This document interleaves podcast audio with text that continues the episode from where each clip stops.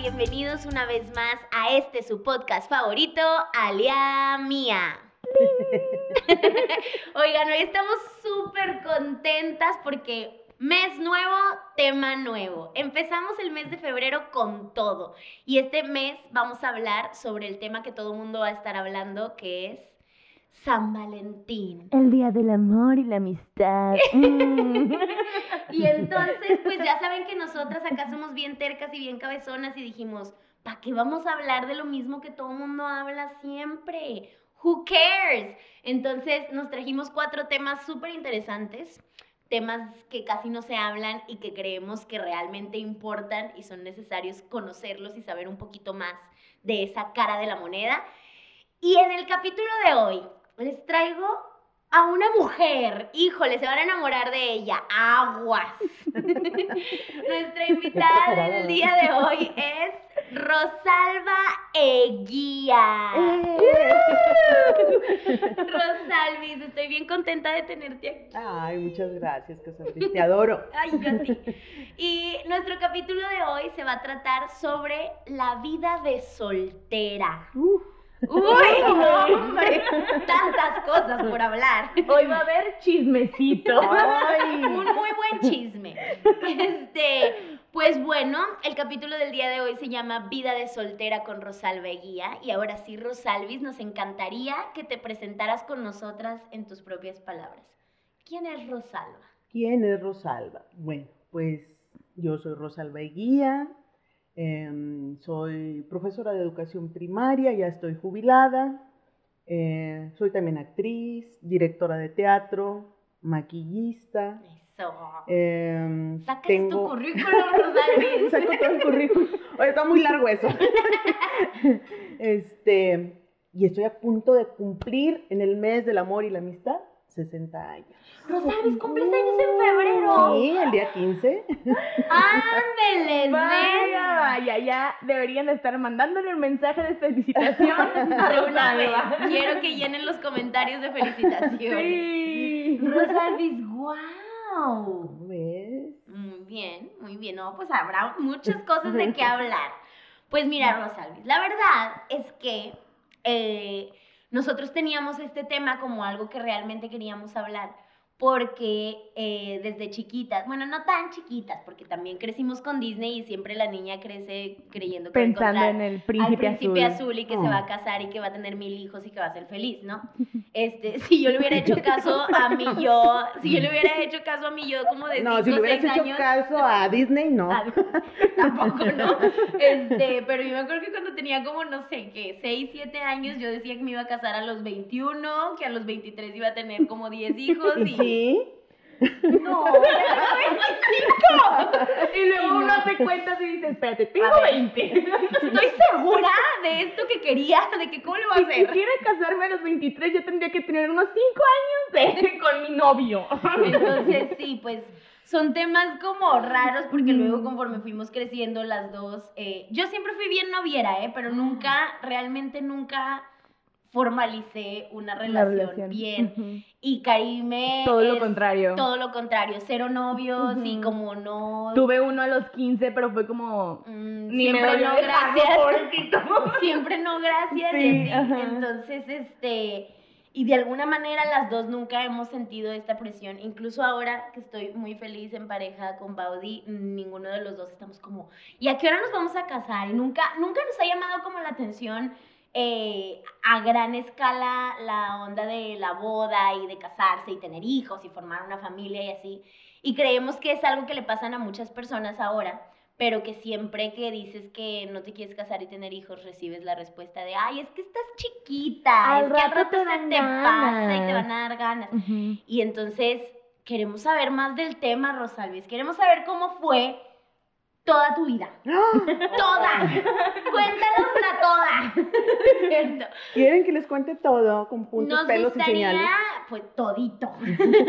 sí nos gustaría sobre todo que nos platicaras un poco como cuál ha sido tu experiencia actualmente siendo soltera, cómo, cómo fue ese momento, fue una decisión, no fue una decisión, fue accidente, no fue accidente, qué pasó, qué no pasó. Aquí mira, con libretita para como detective también. Este, queremos saberlo todo, Rosalvis. ¿Qué es para ti ser soltera? ¿Está padre? ¿No está padre? ¿Lo disfrutas? Pues hasta ahorita lo he disfrutado bastante.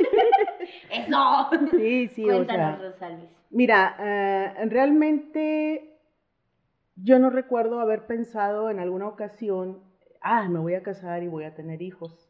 Eh, soy hermana mayor De una ¿De familia cuántos? muy numerosa, de 12 hermanos. ¡Órale! ¡Wow! Se me salieron los ojos. Entonces, entonces, al ser hermana mayor de una familia tan numerosa, Fuiste la mamá. este, mm, pues no precisamente, pero sí ayudas bastante en, en la cosa de, pues, eh, criar a los niños, ¿no? Ujú. Entonces, a veces, eh, cada que nacía un, un bebé nuevo, ay, qué bonito, y no sé qué, y Claro. cuidarlo y todo, y a veces no era tan bonito. claro. Y más en aquella época en la que, por ejemplo, eh, no se usaban pañales desechables. Claro, era lávalos. Entonces, la, quitarles la popis así, Y aparte Y lávalos a mano lavarlos, y todo. ponerles jaboncito de ese del blanco Ah. para que quedaran bien blancos los pañalitos.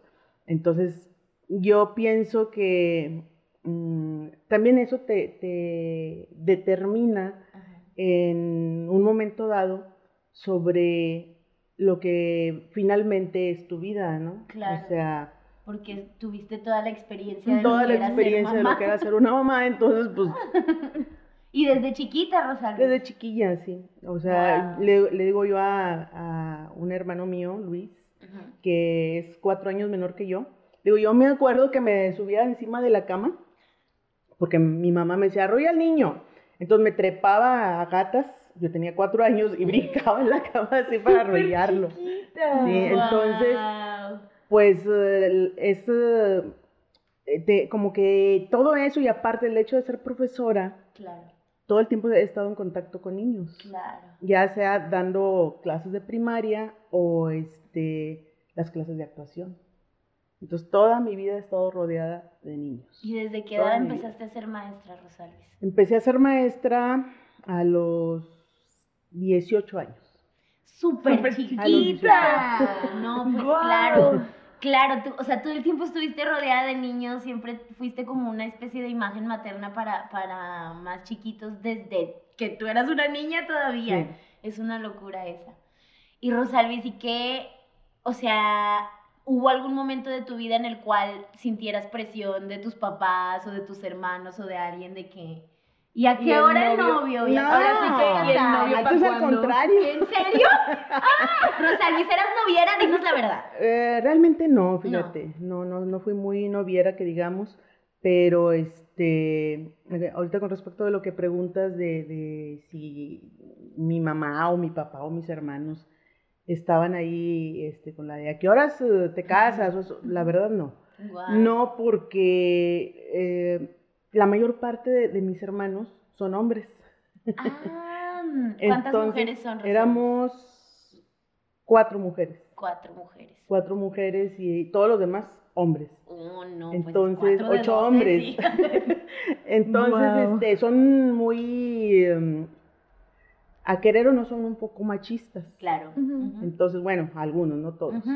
Este, y aquello de que tengas novio, aunque tú seas la hermana mayor, afortunadamente fui la hermana mayor. Claro. Si no, imagínate, o sea, muy, muy serían muy demandantes ellos Sí. o este, eh, la Te cosa de... sobreprotegían mucho. Una, a- aún así, aunque soy la, la hermana mayor, sí tendieron mucho a, a estar al pendiente de Claro. mí, en el sentido de, que, eh, eh, que no la molesten.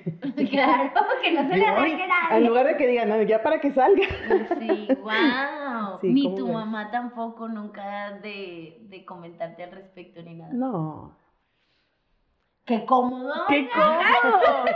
no, ¡Qué pero padre! fíjate que eh, en la época en la que yo nací todavía se usaba la palabra esa de solterona.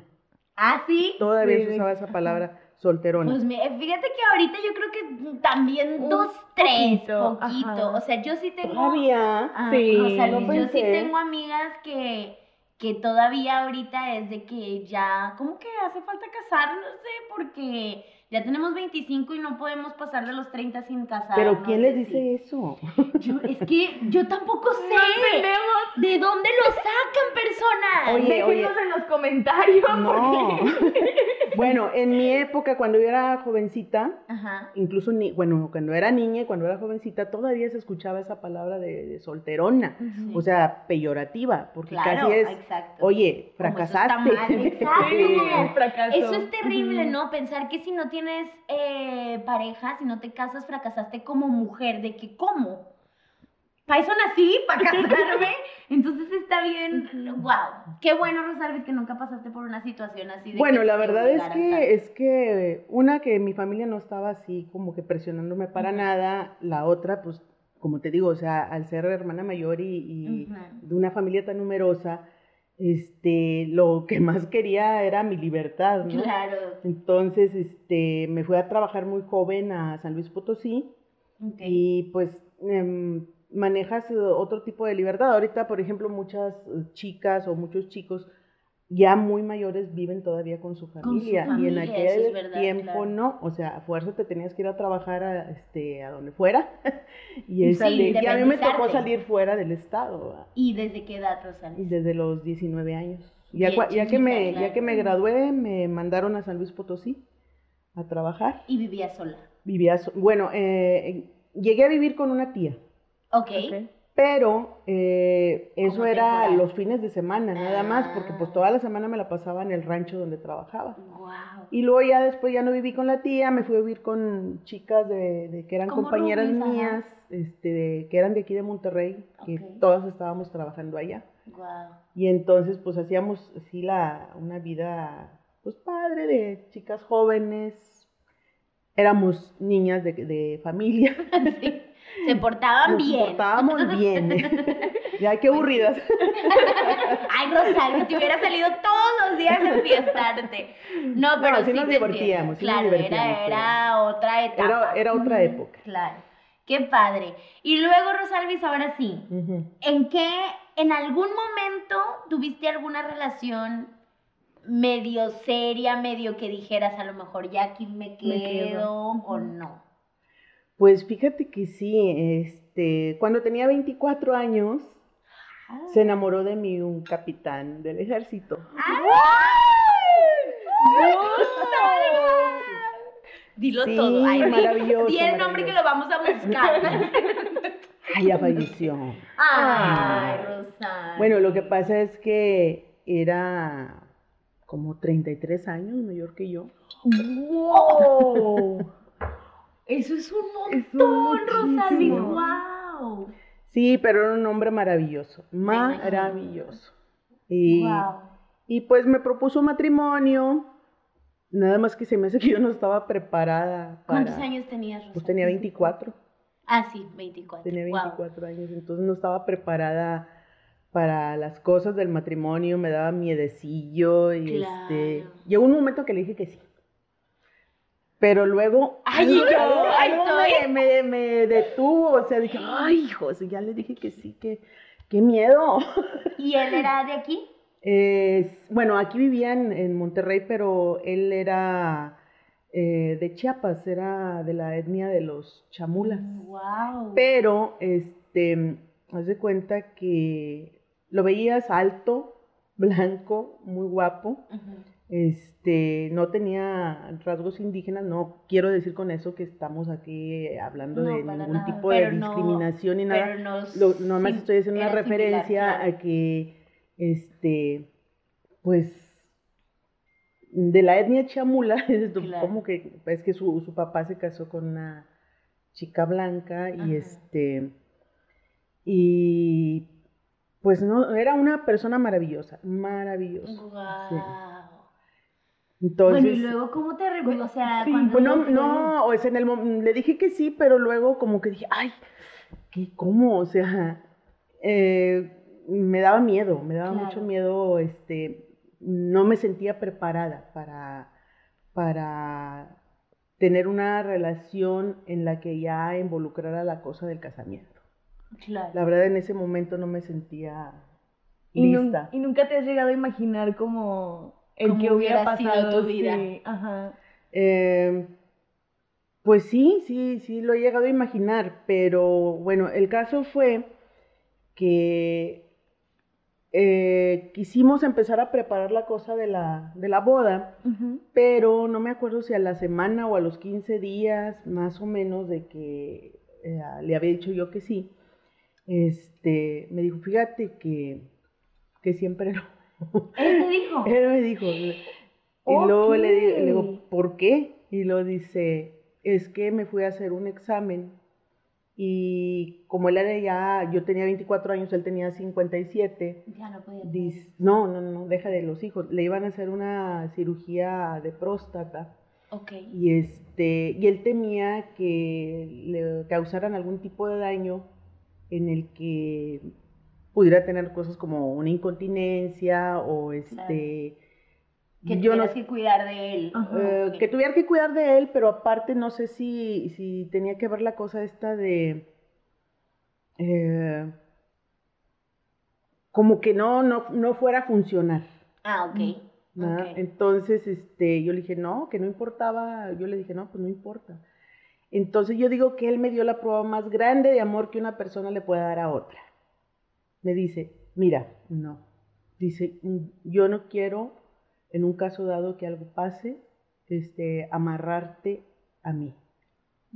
Dice, quiero que tú seas libre de, de- de hacer lo que tú quieras. No te voy a amarrar, nunca jamás lo haría a, a una, a una cuestión de que yo esté enfermo o de que... Y que tú no puedas hacer tu vida por estar, Por ahí estar ahí. conmigo. Entonces yo digo que fue la prueba más grande de amor que una persona le puede dar a otra. Ah, Amarla tanto para y dejarla que se vaya. Guau. Y Pero- seguiste teniendo contacto con él. Toda la vida, toda la vida hasta que falleció. Y falleció. eh, A los Poco. 72 años. Du- todavía Sí, aguantaron un- sí. unos buenos años en Sí, comunicación. pero bueno, ya al momento de que él me dijo que no, dije, pues bueno, este, Pues adiós. pero aún así, aún así siempre, o sea, una persona era escritor, este, escribió para el norte de, de Monterrey, la sección editorial. Es una persona que yo recuerdo con mucho, mucho cariño, con mucho amor. ¿Y cómo se conocieron, Rosales? Bien curioso, fíjate que, este, como yo viajaba a Matehuala, Ajá. eh, porque yo como allá trabajaba, entonces una vez una de mis amigas me dice, oye, ¿qué crees? Le dije, fíjate que conocí a, un señor, dice, que es escritor, y le dije que yo tenía una amiga que era actriz y que no sé Ay, qué. qué padre. Y que cuando no, este, nos encontráramos así en el autobús, porque él trabaja en un rancho que se llama San Cayetano de Vacas, ¡Wow! y este, que te iba a presentar con él. Y pues se presentó la oportunidad, eh, nos fuimos después de unas vacaciones, creo que de Semana Santa, regresábamos a Matehuala y él iba en el, en el autobús, me lo presentó, entonces íbamos mero adelante y entonces cambiamos de lugar para que yo me sentara con él y pudiera platicar. Sí. Y pues él dice Bien que encantador. él dice, él dice que, bueno, decía eh, que pues desde que me vio. Ay, qué bonita. ¿Cuánto tiempo. ¿Cuánto tiempo llevaban de conocerse cuando le pidió matrimonio? Eh, llevábamos poco, fíjate que no, casi fue muy rápido eso. Sí, no fue Fue- mucho de cortejar ajá. Así no, demasiado no. tiempo. O- oye, Rosalvis, pero aparte tuviste la relación típica de película de escritora-actriz. ¡Ah! ¡Qué padre, Rosalvis! Sí, mira, de hecho yo llegué a representar varios monólogos que ¿De él él? escribió, sí, ¡Guau! y a dirigir, este, unos que no, que no eran para mujer, lo que eran para algún Los chico, los dirigí también. Entonces, este, escribió cosas muy bonitas, me escribió cosas maravillosas, Mm. que luego las leo y digo, ay, no me hacen llorar. Te lo Las hacen guardaste, llorar. Sí, Rosalía, claro las sí, tienes. sí. Qué Ay, qué bonito. Y luego, Rosalvis, después de esa experiencia total, estuviste a punto, no se dio, no se casaron y después de él hubo alguien más que llegara a hacerte pensar en siquiera la posibilidad o ya nunca más.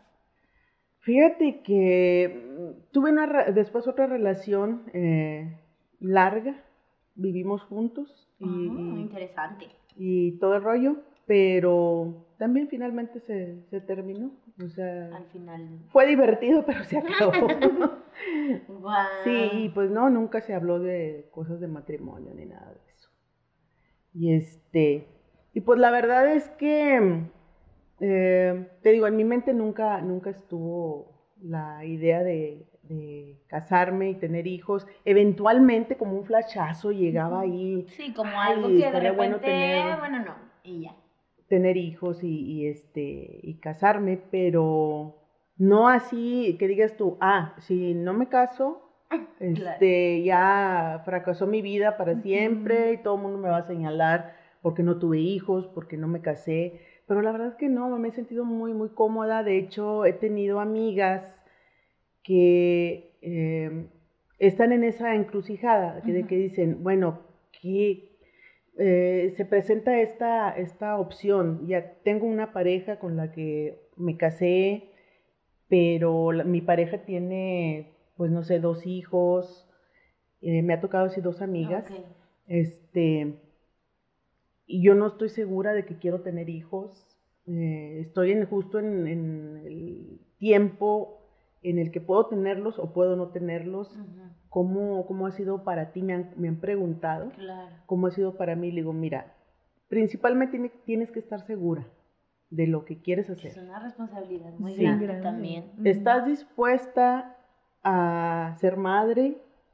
Porque ser madre es una responsabilidad bien grande y no hay manuales para eso, ¿verdad?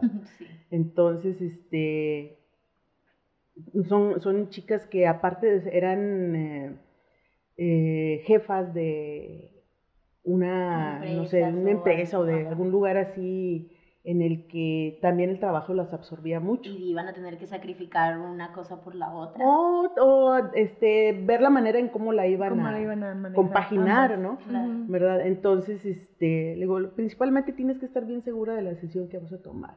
Piénsale. ¿Quieres tener los hijos? Eh, tu marido está pidiéndote que tengas los hijos, tú quieres tenerlos. Entonces, la ventaja que en este caso tenían es que los maridos que ellas eh, en ese momento eh, tenían, este, ya tenían sus propios hijos. Claro. Entonces, la decisión pues, Era de era de ellas. Ujú. De decir, sí, sí quiero tener hijo porque yo quiero tener un hijo.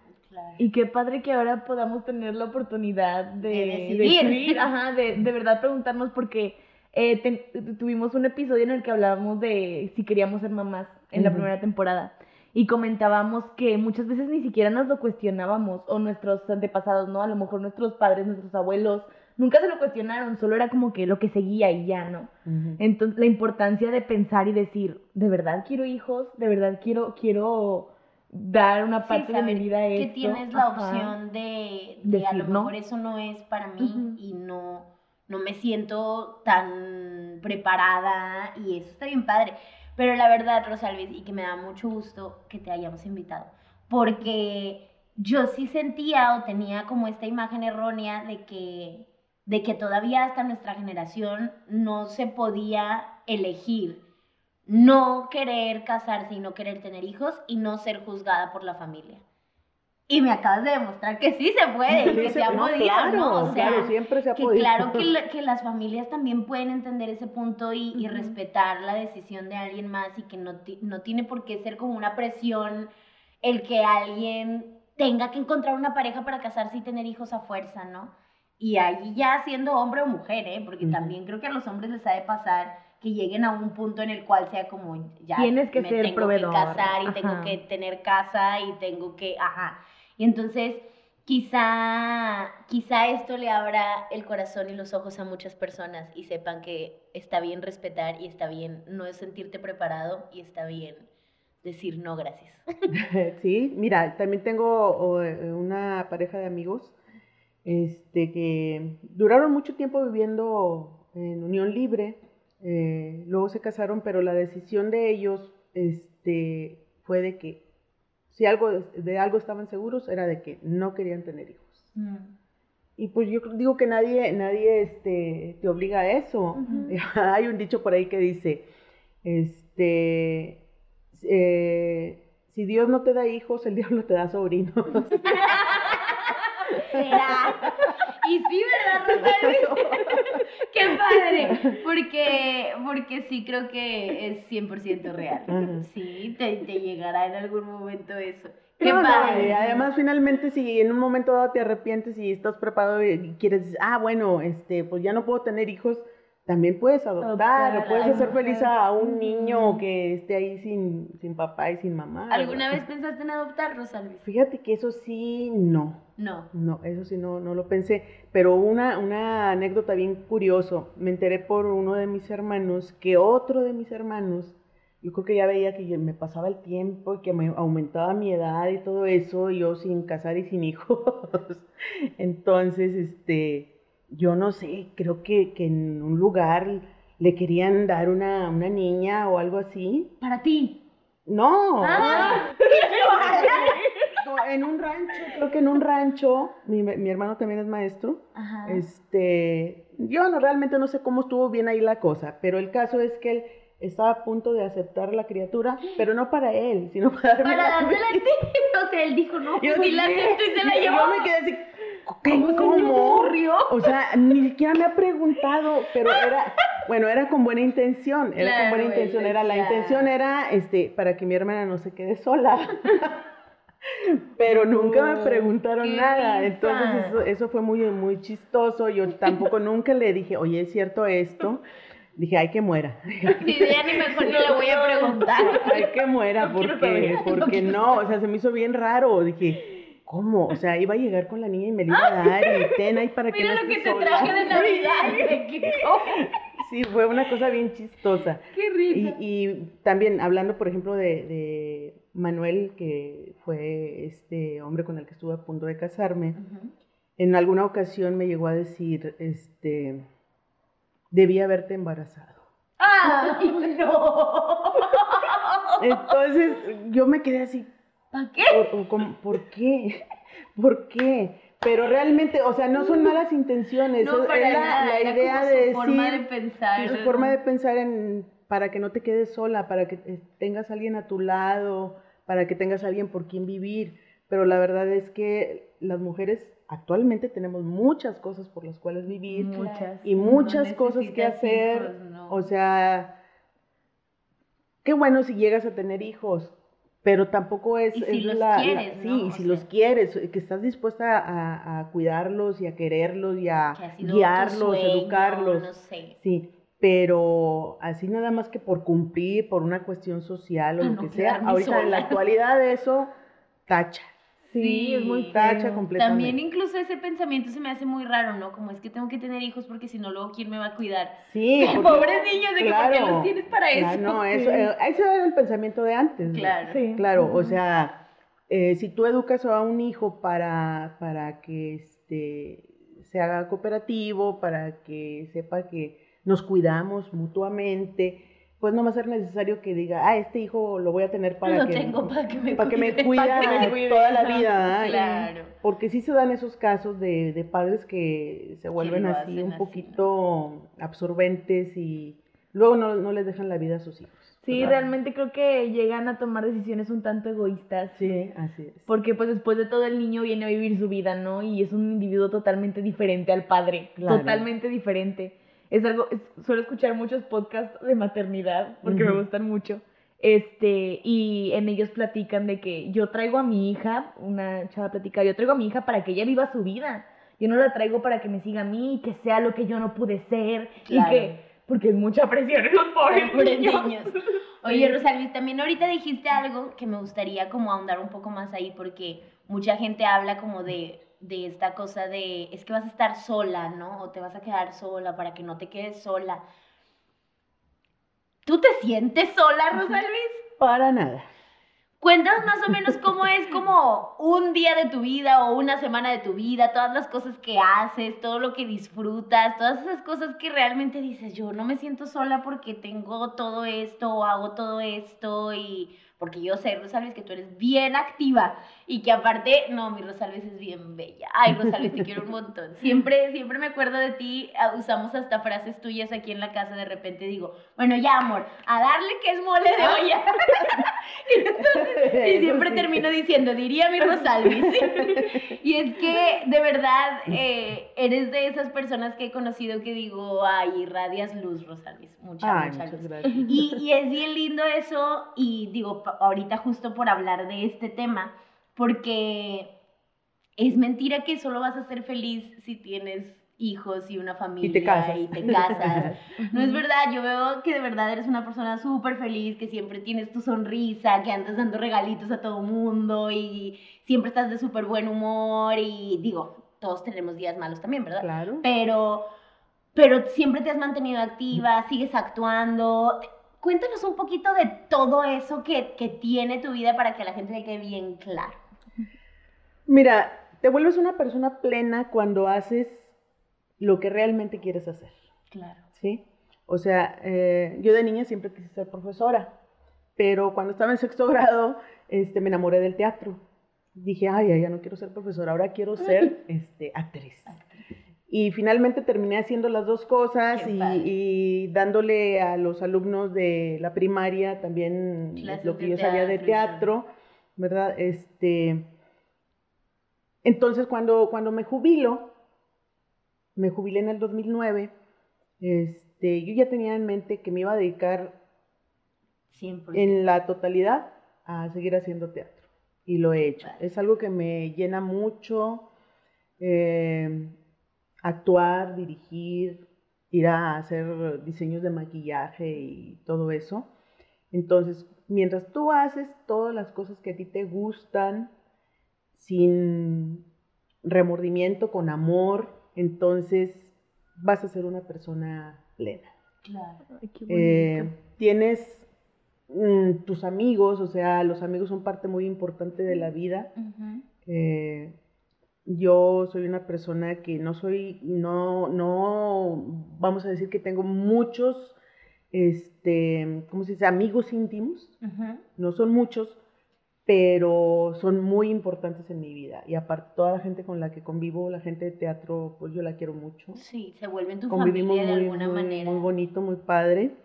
Y este, y básicamente es eso, o sea, que tú tengas un plan de vida, digas tú, "Eh, yo quiero hacer esto por esto y que eso te haga feliz. Ay, qué bonito. Ven, ven. sí, es muy lindo, Rosalvis, porque yo me acuerdo que también pasé por una etapa en donde, como yo no quería casarme y no quería tener hijos, sentía que todos los que se querían casar y tener hijos no sabían, sabían. que se podía no, hasta que de pronto en- empecé a darme la oportunidad de escuchar a otros y escuchar cómo algunas amigas es, es que me quiero casar y tener hijos. Y yo, no, pues es que si ese es tu sueño de vida, Hazlo. Hazlo, Claro. ¿no? Eso es lo que te va a hacer Claro. feliz y eso está muy bien. Y, luego, pues, ver esta otra parte de otras personas que dicen, no, porque yo tengo muy claro que mi sueño está en el día que yo abra mi empresa o en el día que yo viaje a mil partes o en el día que me pueda dedicar 100% a esto que amo.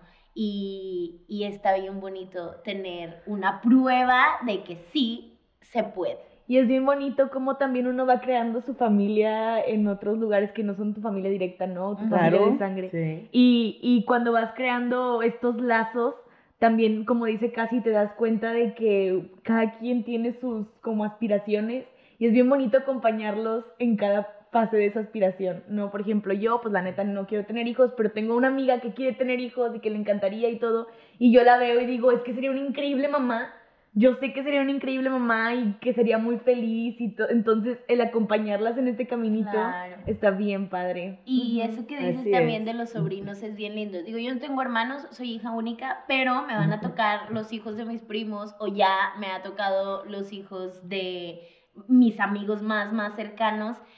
Y yo veo a los niños y es de que chiquito, mi amor. Y bueno, y entonces ese tipo de cosas son, son muy locas. Yo también he pensado últimamente que quizá una de las razones por las que no, no me llama tanto la atención ser mamá es por ser maestra y convivir tanto con los niños que digo, ya, tengo mi pedacito de niños, gracias, suficiente. Este, pero, pero sí se me hace muy lindo también el, el saber que, que puedes tener una familia más allá de casarte y tener hijos. Puedes tener una pareja sin casarte y tener hijos.